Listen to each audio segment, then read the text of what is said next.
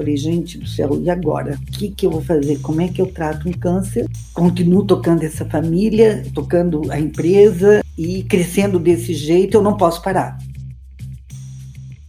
Olá, eu sou Vanessa Nogueira fundadora da empresa de educação executiva Think Again, e este é o Pensa. Nesse podcast você vai ter acesso ao conhecimento de líderes. Eu convido alguns líderes que conduziram ou conduzem as suas empresas ou seus times numa jornada de sucesso, de desafios, e eles compartilham com a gente aqui no Pensa os momentos fudeu.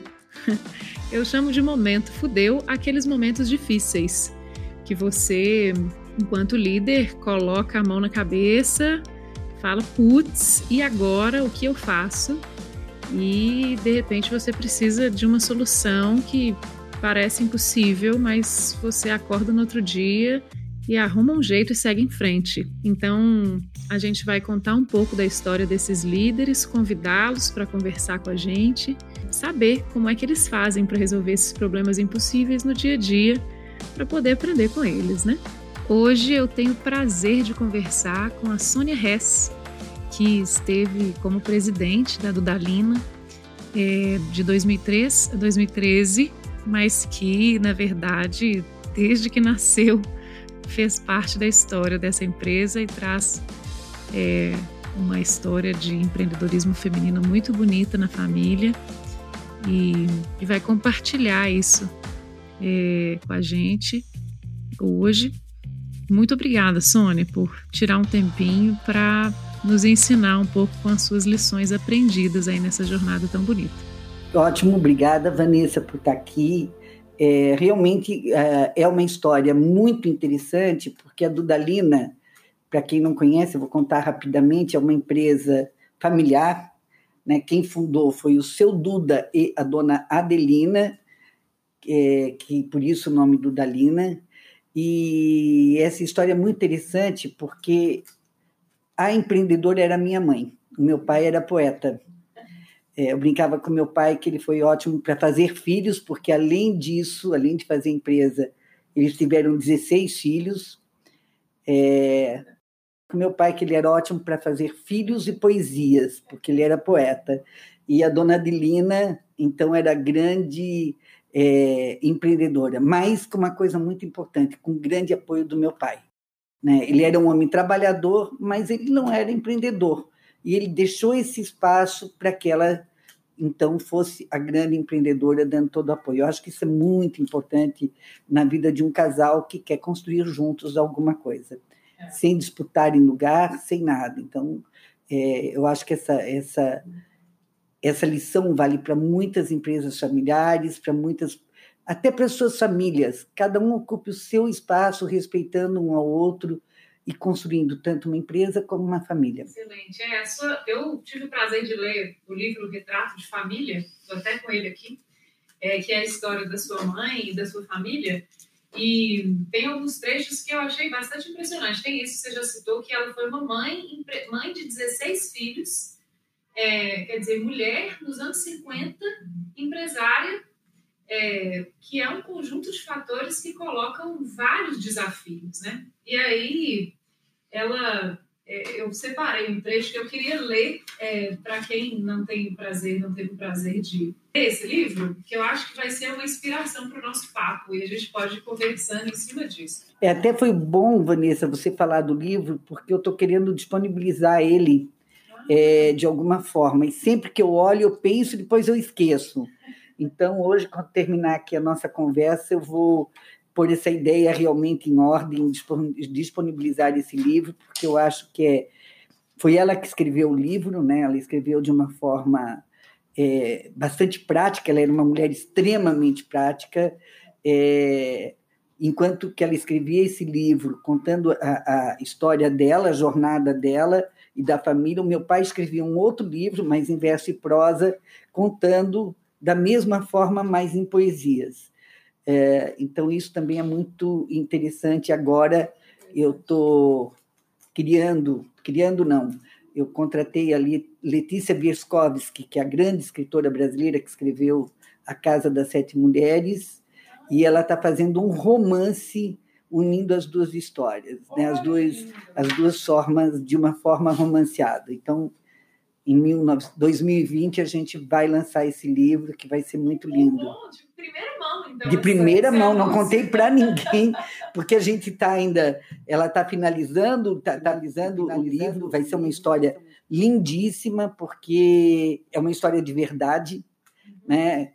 É, do amor profundo de um casal né, que fez os, teve os seus 16 filhos e construíram uma empresa. Então, isso é, é, merece, porque vai ter os dois lados é, dessa construção ao longo desses 60 e poucos anos que a, que a Dudalina tem da sua história, e, e então vai ter todos esses aspectos políticos, os aspectos das dificuldades, né? Porque nós somos, nós nascemos a, a, história começa em Luiz Alves, uma cidade muito pequena no interior de Santa Catarina, bem perto de Blumenau, mais uma cidade pequena, com todas as dificuldades que tinha na época, né, desde energia elétrica, que era uma coisa fundamental para ter uma indústria de confecção, uh, até a forma de distribuição, de, de acesso a tudo.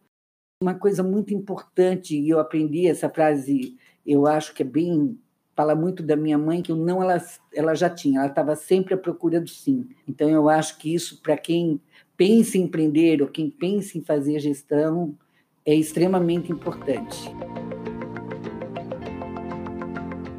Esse trecho é, tem um capítulo, na, um capítulo que é empresária, página 236, que eu fiquei muito tocada e que tem muito a ver com pensa e com a ideia da Think Again e com a, a crença do que está por trás do comportamento empreendedor.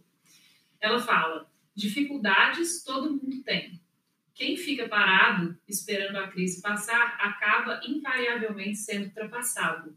Os exemplos mostram que bons empresários são aqueles que não se intimidam diante das adversidades, acreditam nas suas ideias, tomam iniciativas, assumem riscos e passam por cima dos problemas.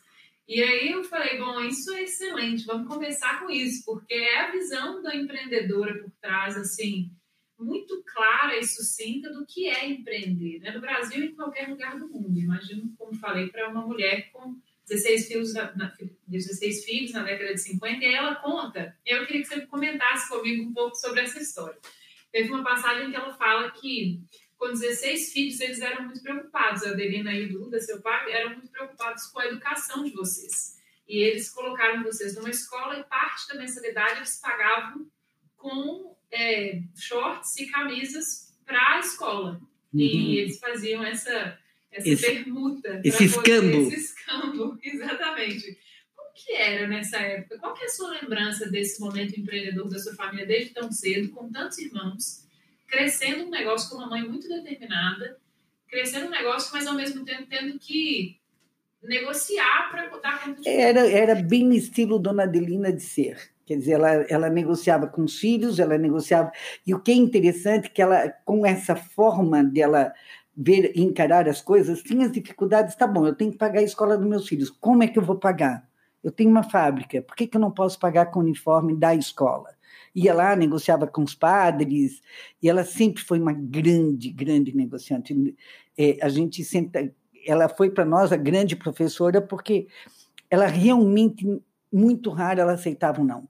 Podia até sair com um não, mas ela estava bem esclarecida o porquê do não. Então ela sempre foi essa mulher muito valente, muito. Então foi a forma que ela teve de não deixar os filhos, é, porque tinha que estudar em Blumenau. Luiz Alves não tinha essa escola. É, a gente tinha até o primário lá. Então o primário que hoje é o ensino fundamental.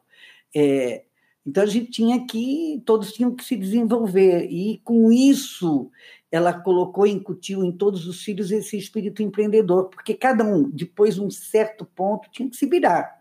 Você vai estudar, mas lá você tem que ter as regras e cumprir aquilo.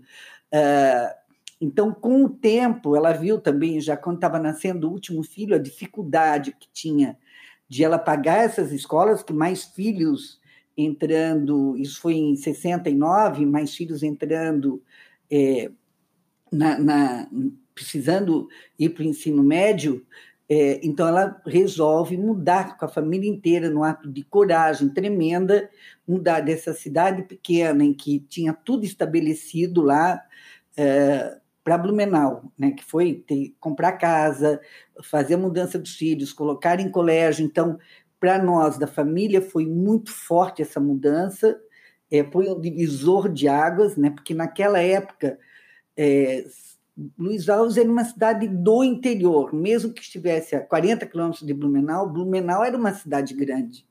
Então, é, foi muito interessante isso para toda a família. Isso deu, é, é, foi uma outra. A, história recomeça aí, quer dizer, é aquele, é, é a nova história começa com essa mudança para Blumenau, a fábrica em Blumenau, as escolas em Blumenau, os filhos todos uh, lá. Então, ela, e ela sempre com esse jeito valente dela de não tinha dinheiro para comprar casa, ia no banco e pedia, e ela pedia mesmo, ela não tinha essa coisa de aceitar o não assim de primeira, não, vou atrás, vou conseguir o financiamento, é, eu quero comprar é, as máquinas, e assim ela foi, foi fazendo as coisas e nos ensinando isso, que eu acho que essa foi a grande escola. Né, que todos os filhos participaram e trabalharam, nós todos tínhamos uma função sabe? Era muito filho, o que, que você faz com esse monte de filho? Dá função para cada um. Então, eu acho que foi a melhor escola que alguém poderia ter, né? Porque ela, ela ensinava, exigia, cobrava e a gente se esforçava o melhor, como eram muitos, você queria ser, né? Dentro daquele grupo, tá sempre é, é, se superando. Então, eu acho que isso foi um belo aprendizado, mas sem grandes disputas. A gente sempre foi uma família muito unida durante grande parte, enquanto eles estiveram vivos, uh, eles conseguiram fazer isso, que, que a gente tivesse essa relação, uh, não de disputa, mas realmente uma relação de, de construir juntos. Mas como que era a relação entre vocês para que isso desse certo? Porque é uma complexidade enorme. É, é, é, quando eu leio sobre e, é, e, converso com empreendedores que fazem parte de negócios familiares, uma das maiores complexidades do negócio é o fato de ser familiar e ter como sócios irmãos. Porque você tem a liberdade do irmão, que você tem com a sua família, mas você tem também que ter o profissionalismo que você tem que, ter, é, que você tem com um sócio ou com um profissional que trabalha com você. Como que é, como é que você lidou com isso? Como que faz esse equilíbrio? Olha, primeiro a gente no conselho sempre tinha dois ou três é, conselheiros independentes, então isso dava um tom às vezes mais baixo numa reunião, né? Se o irmão quisesse se exaltar, você tinha esse tom. Isso foi, foi muito importante. Mas o que eu acho que é o mais importante é que eu sempre defendi o de todos, não o meu. Hum. Então, e eu sempre fui muito bem estruturada para qualquer é, é, so, é, qualquer proposta ao conselho. Eu não ia irresponsavelmente ao conselho dizer, olha, eu quero fazer isso. Não, eu sempre fui sabendo que eu estava, sabendo o que eu, qual era a minha proposta. Claro que sempre tinha riscos, mas os riscos colocava na mesa e todo mundo é, cooperava. A relação familiar, com o tempo, ela não ficou igual. Então, a gente conseguiu um grupo é, dentro, como a gente tinha um, um, acordo de acionistas, se consegue formar um grupo pra, de consenso para levar, principalmente, uma venda de uma empresa, que não era uma empresa tão pequena, à frente. Então, é, daí a história é uma história mais complexa, que um dia eu penso em escrever o um livro, é, é bem complexa. É, não é uma história que assim dá para falar tão fácil, porque daí teve muitas muitos percalços, muitas noites sem dormir, muita dor, muita dor quando você tem uma família né, desse tamanho. Às vezes tem algumas coisas que são injustas, que não são, mas você tem que superar, porque senão você não sai do lugar. Você vai entrando numa confusão tão grande que você não tem saída. E eu tinha que ter a saída. Eu sempre procurei qual é a saída para cada coisa. Pô, tem isso aqui. O que, que eu faço para ter essa saída. E sempre com apoio de, de terceiros. Eu tinha, a gente tinha um excepcional advogado que nos ajudou muito. Eu falo que ele é meu, foi meu grande anjo da guarda. Advogado, uma pessoa falar isso tem que ser bom mesmo, porque ele foi um, um grande conciliador. Você tem que ser principalmente o grande conciliador. Né? Eu fui uma grande conciliadora, é, eu sempre olhava a saída para todos na minha saída, saída eu falo é, é, do negócio, da, da, da, do que poderia acontecer, porque nós éramos 16 irmãos, mas hoje nós já somos já são 50 sobrinhos, isso sem contar os agregados. Deve ser 40 sobrinhos netos, então a família estava ficando muito grande, não dava para colocar todo mundo nesse nessa história. Além de que a minha mãe teve uma, sempre a minha mãe e meu pai foram muito cuidadosos em que nunca entrou agregado em nenhuma reunião da família. Então, o, o qualquer cunhada, cunhado que tivesse, eles não participavam das decisões, porque quando a tua relação é com o irmão, ela, ela vem cheia de emoções, mas no final você até consegue resolver. Quando vem um terceiro que não tem esse, esses mesmos sentimentos, né, da, de estar dentro desse mesmo dessa, dessa, dessa história familiar, é, pode ter alguma algum desvio mais sério. Então, a minha mãe e meu pai foram muito, muito inteligentes nisso, de deixar o que era 12 e 6, era 12 e 6. Desde sempre, acho que você deve ter lido no livro, a minha mãe, o foco dela sempre foi os 16 filhos do meu pai também. Como que foi a sua história? É, desde, desde, sempre, você está na Dalina desde sempre, uhum, né? Uhum. É, e eu li também aqui que você, é, assim como os outros filhos, é, estava atrás do balcão e estava conferindo as camisas, estava sempre com alguma função ali uhum. na fábrica. Como é que é essa sua lembrança? Assim? Desde, como que Não. começou a sua história? Olha, eu, sua história? olha, eu sempre brincava com a minha mãe que eu nasci dando lucro. Né? Ah. Porque eu, desde criança, ela sempre fala, em qualquer lugar que ela falava, ela fala, sempre falou que eu fui muito trabalhadora e fui muito obediente a ela né, a, a, a, é, em casa, cuidando de irmão, depois. E eu sempre gostei muito de venda, adoro, adorava um balcão. Então, sempre fui uma grande vendedora. Então, quando a gente, quando eu tinha acho que já nove, oito, nove anos, ela comprou uma loja em Camboriú. É, eu era a melhor vendedora dela com nove anos de idade. É, mesmo tendo duas lojas, tinha meu pai e minha mãe, são 11 meninos e cinco meninas. A loja da minha mãe com as filhas, tem a loja do meu pai com os meninos, a loja da minha mãe vendia o dobro. É, então, é, desde cedo, eu sempre gostei muito de trabalhar. Eu nunca vi, acho que nem li em relógio, eu sempre ia cedo, voltava tarde. É, então, foi uma história muito interessante de, de um grande aprendizado. Depois, eu fui trabalhar na fábrica, é, e em 74 eu recebi, a gente comprou uma tecnologia na Espanha, de tec tecnologia de confecção, e eu fui lá aprender essa tecnologia. Voltei, implantei na Dudalina toda a tecnologia, mas surgiu uma oportunidade de eu trabalhar em Minas Gerais para essa mesma empresa da Espanha que vendeu essa tecnologia para uma empresa de Montes Claros. Uhum. Uh, eu louca, eu já tinha 21 anos, louca para sair de casa. Imagina o que é morar com 16 irmãos Nossa. dentro de uma casa, e eu querendo saber se realmente aprender fora de casa, né? Aprender fora do, do núcleo familiar. Eh, então eu mudei para Minas, trabalhei um ano em Montes Claros, depois trabalhei mais cinco anos e pouco em Belo Horizonte, empresas de Belo Horizonte, várias empresas é, de confecção, é, que eu participei desde o início, desde a compra da primeira agulha e, e, e junto com os o, os investidores, construir essa, ajudei a construir as empresas, mas em final de 70, não, de 83, eu decidi que eu queria morar em São Paulo. Então, sempre me fascinava São Paulo. E daí meus irmãos souberam e falaram, então vem trabalhar na Dudalina, volta para abrir o, o mercado de São Paulo, que era o mercado mais difícil. Eu falei, tudo bem, mas eu vou morar em São Paulo, eu vou toda semana para Blumenau, mas eu quero morar em São Paulo. Uh, então, eu voltei para a Dudalina, eh, na área comercial, uh, abrindo grande mercado dos magazines, que na época eram uh, o Mapping, a Mesbla no Rio de Janeiro, aqui em São Paulo a CIA, a Sears, teve Dealers, teve todas essas redes grandes que tinham na época, abrir esse mercado e, e, depois, quer dizer, eu trabalhei em todas as áreas da empresa, é, menos na área, claro, financeira e, e tudo mais.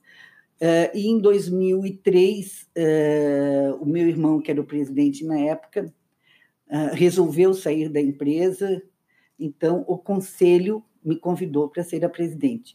E uma coisa muito importante que assim uma empresa familiar deve cuidar é de ter uma governança mínima, como um conselho, nós tínhamos um conselho de administração que tinham pessoas independentes e também tínhamos um acordo de acionistas que dá segurança da gestão é, ser é, é, estruturada de uma forma que não tem interferências de fora, ah. né? É, então, assim, eu, eu, assumo como presidente da empresa em 2003. É, a minha mãe ainda era viva, então ela todas as semanas eu estava em Blumenau, todas as terças-feiras ela ia almoçar comigo e, e, era uma continuidade do aprendizado. Né? Ela tinha um olhar daquelas coisas que eu não conseguia às vezes ver e isso foi muito importante para mim e até em 2008 ela faleceu é, então a gente fica né, de uma família, que era uma família, viramos 16 famílias. Uhum. Então as coisas começam a ter um outro, uma outra, uma outra forma de, de, de fazer a, a, organização familiar, não a da empresa que estava muito bem estruturada na sua governança.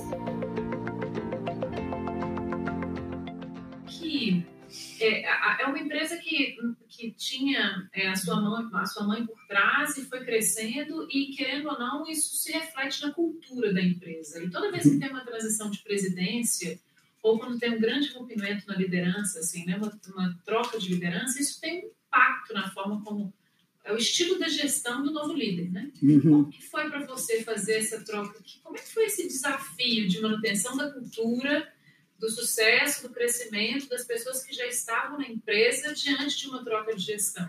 Porque a minha mãe foi muito inteligente, ela já tinha, meus pais, eles passaram tudo em vida para todos os filhos, então a gente não tinha, eles não tinham nada, na realidade era, já era tudo dos filhos, eles faziam parte do conselho, mas a, a, a, a, sociedade era, era dos 16 filhos.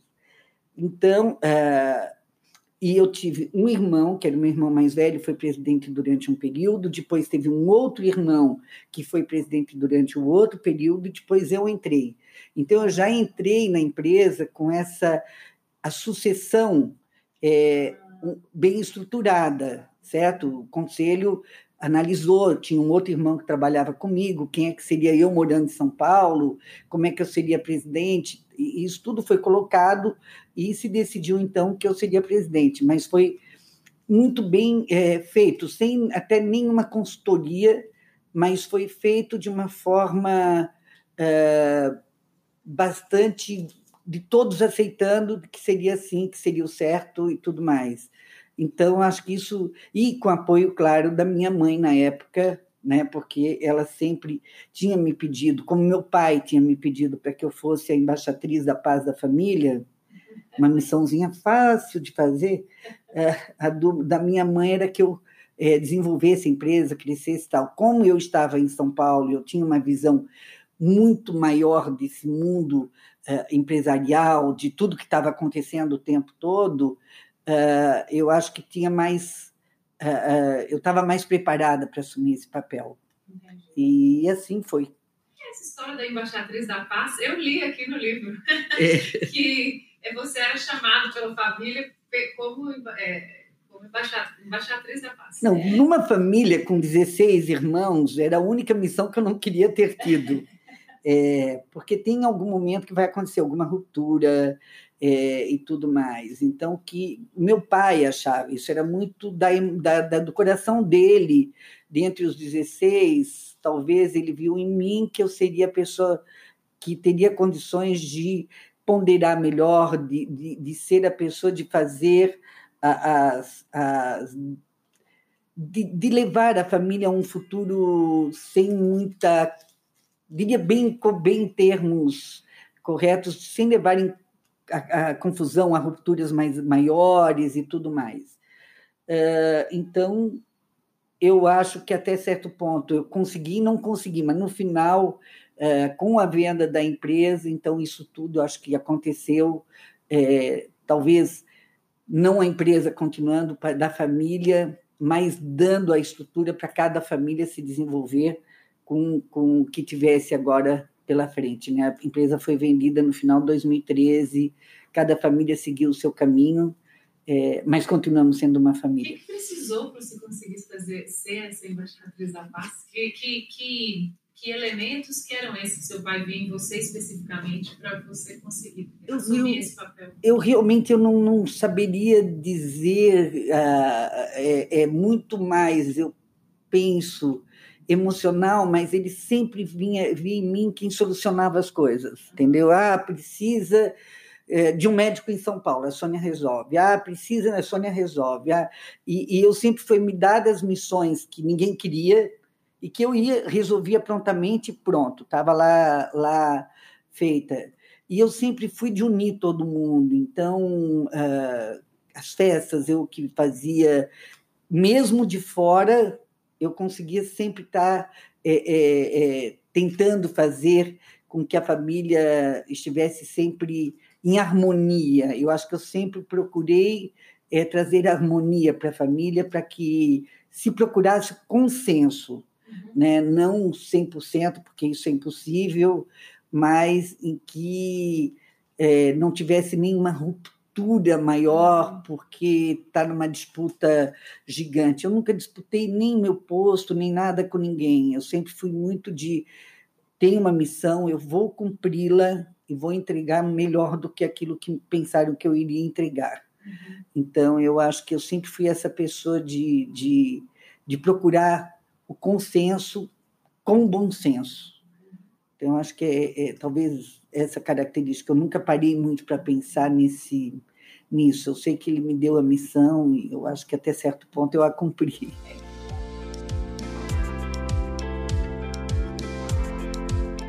Eu também sou uma mulher de vendas e, e como é, e sei das dificuldades um pouco, provavelmente não sei tanto quanto você, mas sei das dificuldades também que, que, que quando você se propõe a ser uma mulher de vendas ou uma pessoa de vendas e está à frente de uma empresa ou de um time, é você que tem que olhar para o mercado e tem que olhar para o time e precisa fazer com que aquele produto saia da prateleira, que é um pouco do que a gente está conversando aqui. Uhum. Eu costumo dizer, você me perdoa o palavrão, mas eu costumo dizer que sempre tem um, um momento fudeu. Sabe aquele momento assim que você fala, puxa vida, agora, peraí, eu preciso parar, isso aqui está muito difícil, você respira e fala, parece que não tem jeito, aí você vai dormir, no outro dia de manhã você acorda com uma ideia ou alguma coisa para seguir em frente. O que que você lembra da sua jornada de um momento muito difícil, assim, que você falou, nossa, parece que não tem saída e, e aquilo te tirou do, do equilíbrio e você precisou de ter calma para poder passar por aquele momento? Ah, teve muitos momentos. Meu Deus, quer dizer, a gente sempre, é, quando você tem um olhar mais positivo da vida, você não, não, não preocupa muito com as dificuldades, elas são passageiras a dor é passageira. Né? Então, a gente já não lembra. Às vezes, se sofreu uma grande dor, você acha que aquilo não vai passar e passa. Né? Então, assim, teve muitas. Existir de uma marca que já estava muito tempo no mercado dizer não vamos mais fazer. Então, né, uma, é uma, uma, uma dificuldade de, de, de você optar abrir uma loja num lugar que não é um lugar de passagem, é um lugar de destino, com algumas pessoas do conselho falando você é louca, você vai gastar um dinheiro que não pode, que não sei o quê, e eu apostando ali com dor de barriga, que se não desse certo, ai meu Deus, o que, que eu vou fazer? É, teve muitos momentos. A própria uh, uh, estrutura familiar, né, de, de, né, de depois da morte da minha mãe, de como fazer isso acontecer, mas eu acho que o momento mais complexo de todo, do, dos últimos tempos, em 2012, em pleno crescimento da empresa, assim, empresa crescendo que não dava, era 24 horas por dia respirando a empresa e, e a empresa crescendo e a família já com algumas alguns probleminhas e tal, eu descubro que eu tenho um câncer. Volta é uma uma uma recidiva de um câncer de mama em que eu não podia terceirizar, tinha que ser eu, né? É, nessa mesma época tinha tinha falecido, estava falecido, tinha falecido um, um, o, o, sogro da minha filha, um meu melhor amigo estava morrendo, um outro amigo morreu, tudo numa mesma época, tudo de câncer, aquela coisa sofrida, né, que você vê acontecendo, e eu fiquei apavorada. Eu falei, gente do céu, e agora? O que, que eu vou fazer? Como é que eu trato um câncer? Continuo tocando essa família, tocando a empresa e crescendo desse jeito, eu não posso parar. Então eu decidi que eu ia fazer a quimioterapia, eu tinha que fazer a quimioterapia, é, ia perder meu cabelo, é, ia ter que usar peruca, que é a pior coisa que eu acho que para quem está na frente do negócio crescendo para danar, a gente estava abrindo uma, uma, um escritório em Milão, é, eu tinha que ir para lá, mas eu falei, tudo bem, fazer o quê? Vamos lá, faz a quimioterapia de manhã, à tarde vai trabalhar, é, e assim eu fiz, é, me tratei, depois eu tinha que fazer as radioterapia, tinha que ser cinco dias por semana, é, né, segunda sexta, e eu tinha que ir para Blumenau, então eu ia, fazia radioterapia aqui no, no Einstein, pegava um avião, ia para Blumenau, voltava à noite, fazia radioterapia cedo, as meninas do Einstein acordavam, iam mais cedo lá para me atender, e assim eu passei, e foi maravilhoso, já negociando a venda da empresa, já resolvendo o mundo de pepino com a família, e hoje estou aqui. Então eu falo assim, tem umas dificuldades que naquele momento você fala, meu Deus, eu vou morrer, claro que eu pensei, é, sempre que eu vi alguém fazer quimioterapia, arrasava né, com a pessoa. Claro que a gente fica. Uh, uh, cada vez que eu falo o nome, eu sinto gosto na boca. É, mas eu passei, sabe? Então eu acho que isso. E, e decidi, eu já sempre gostei, sempre cuidei, sempre fui muito de olhar o terceiro setor. Eu decidi então que, que depois de tudo isso, né, em algum dia eu queria me dedicar a, a, a poder realmente ajudar a transformar a vida das pessoas. Né?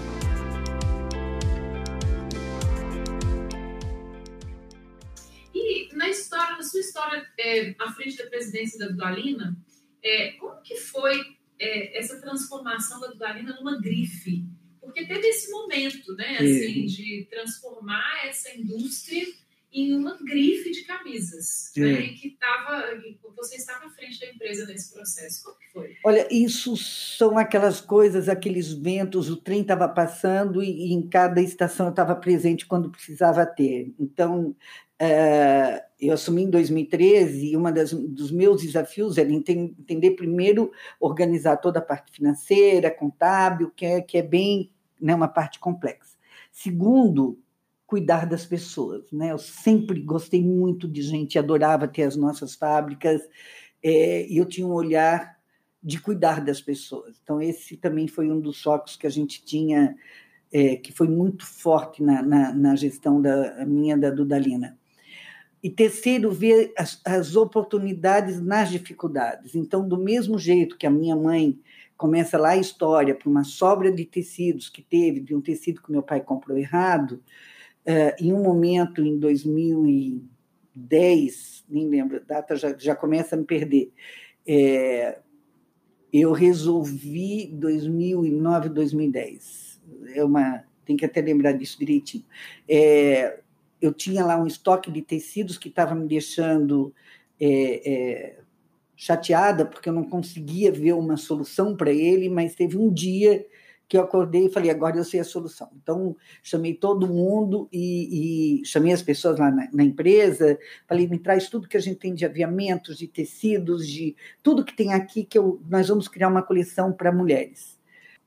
E todo mundo assustou, e eu falei, não, nós vamos fazer, e nós vamos também junto, vamos fazer uma experiência no varejo, numa, shop, numa loja em Campos do Jordão, que é uma loja que é, é uma loja de dois meses que acontece durante o inverno, é, e vamos testar o mercado. Eu vou, como eu tinha casa em Campos do Jordão, eu vou virar a barriga no balcão novamente para aprender o que, que eu tenho que fazer, o que eu estou fazendo certo, o que a gente está fazendo certo, o que está fazendo errado.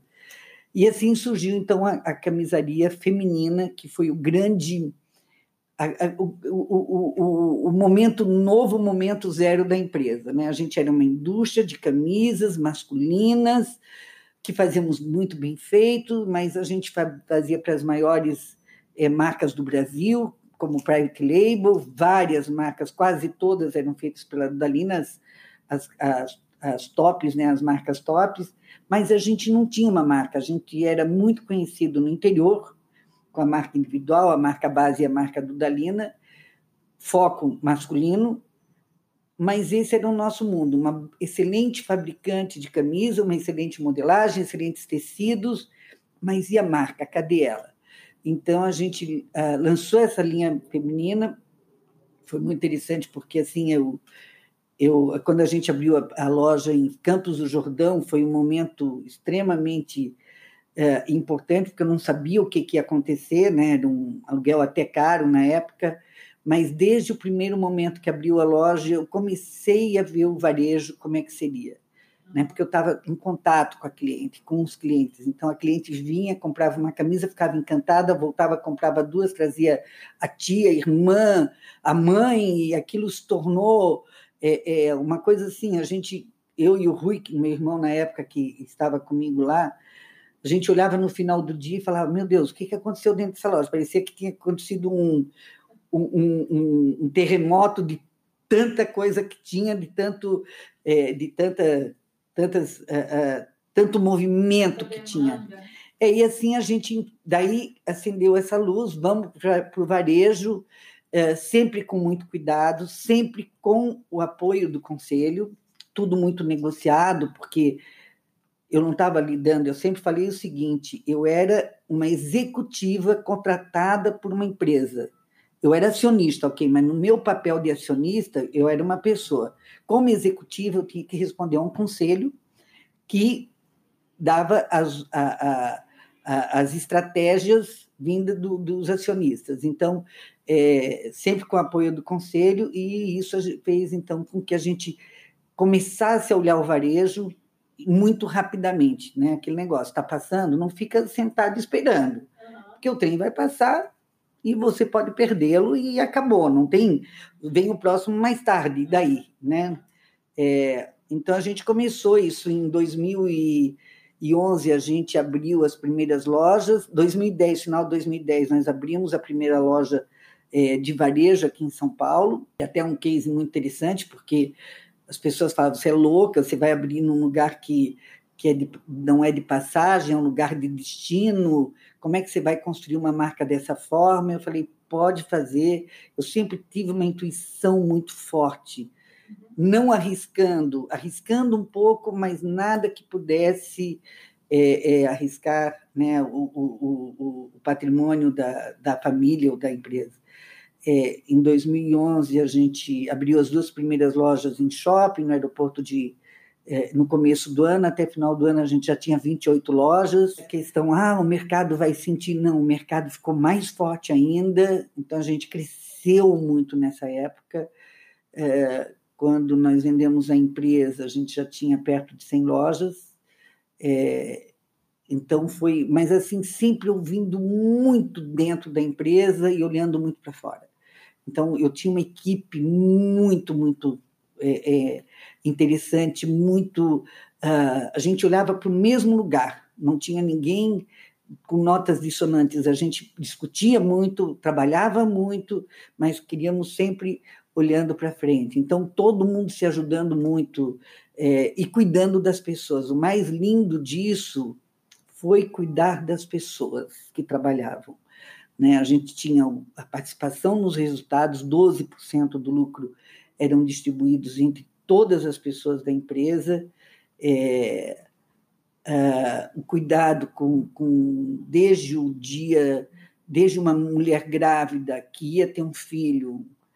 É, eu sempre brinco que filho não nasce de chocadeira. Então, a mulher, durante um período, ela vai ter filho. Como é que ela vai trabalhar e ter esse filho. Então a gente tinha cuidado disso. Então uma costureira que tivesse grávida era o primeiro filho, ela ia ter até cuidar de ter o melhor restaurante em cada fábrica, uma, um ambiente extremamente agradável. Uh, no final do ano, dar um presente para cada família, entregar na mão de cada pessoa, desde uma bicicleta, uma televisão. Cada ano eu ia entregar em todas as fábricas, é, fora sempre cuidando de ter o, o, alimento da ceia de Natal, que podia ser uma ave, um, um, uma, um pernil, alguma coisa assim. A gente comprava, os caminhões da Sadia iam entregar no, na, em todas as nossas fábricas.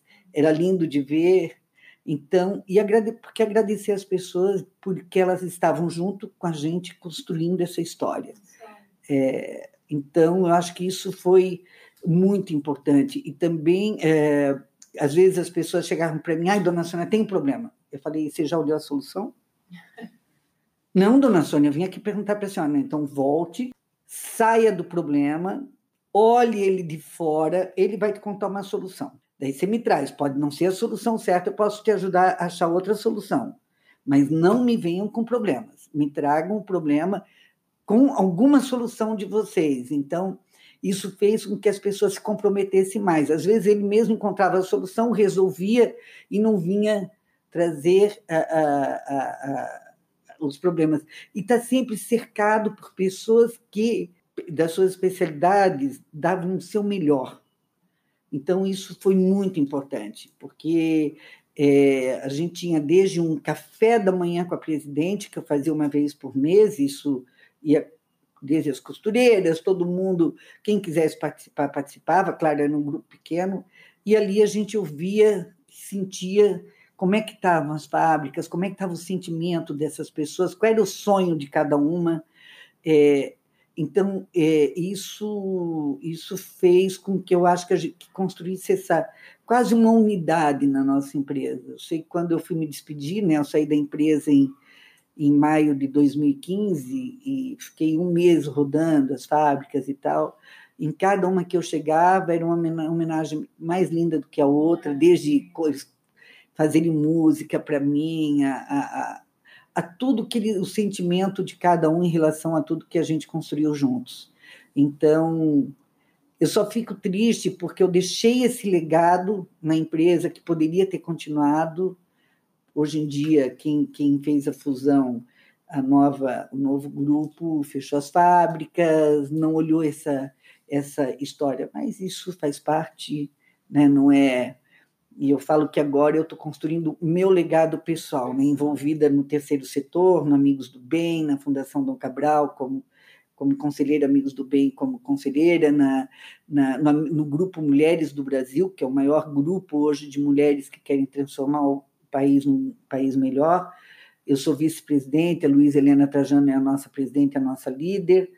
É, a gente já tem, estou indo essa semana para Düsseldorf inaugurar o grupo de Düsseldorf das mulheres do Brasil lá, porque a gente também tem esses braços fora, que tem muitas mulheres do Brasil nesse mundo todo, mas aqui dentro do Brasil é extremamente for, forte e a gente quer transformar o Brasil com as nossas as nossas causas, que são causas de igualdade racial, de, de violência contra a mulher, de políticas públicas, de educação, de saúde, uh, e de tantas causas que afetam uh, uh, as mulheres. E, claro, quando você fala de mulher, você vai falar da família, você vai falar de filhos, você vai falar da sociedade, vai falar do Brasil. Então, isso a gente quer, é, é a nossa meta de realmente transformar o Brasil um país melhor para todos, e eu estou muito engajada nisso, e várias outras.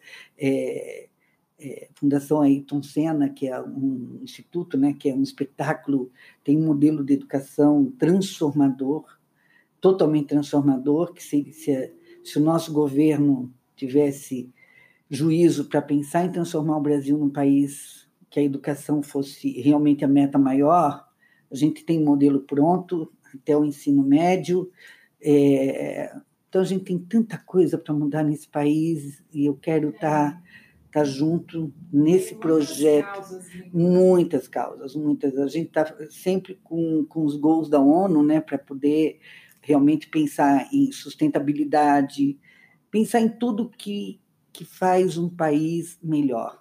Eu falo que faz o que faria transformação gigante de um país é paz Uhum. Né? A paz, eu acho que seria um, um, tom que o Brasil precisa procurar. Né? Tem muito extremo no Brasil e eu acho que os extremos nunca são bons. É, então, eu acho que nós temos muito a fazer. Então, assim, hoje eu me dedico, ainda estou em, em dois conselhos, mas eu diria que mais de 80% do meu tempo é dedicado ao terceiro setor, a poder estar disponível para ajudar na transformação do nosso país. Estou aqui começando a aprender. Não, estou começando a aprender muito, né? Porque é um mundo fascinante, é um mundo de uma dificuldade incrível. Eu falo, se não tivesse um terceiro setor comprometido no Brasil, que país seríamos? Né? A gente olha aí as tantas dificuldades, mas sempre tem a mão de alguém do bem lá ajudando a transformar, como é o Amigos do Bem, que cuida de 75 mil pessoas num sertão do sertão do Nordeste, é, transformando a vida dessas pessoas, não só levando pão, está ensinando a pescar. Muitíssimo obrigada por esse papo, Sônia. Obrigada. Foi maravilhoso conhecer um pouco da sua história. Obrigada, Vanessa. É, bom, para você que está nos ouvindo, é, quer saber mais um pouco sobre esses problemas impossíveis e essas histórias de sucesso, acessa lá o thinkagain.com.br ou segue a gente no arroba Oficial. Obrigada e até a próxima.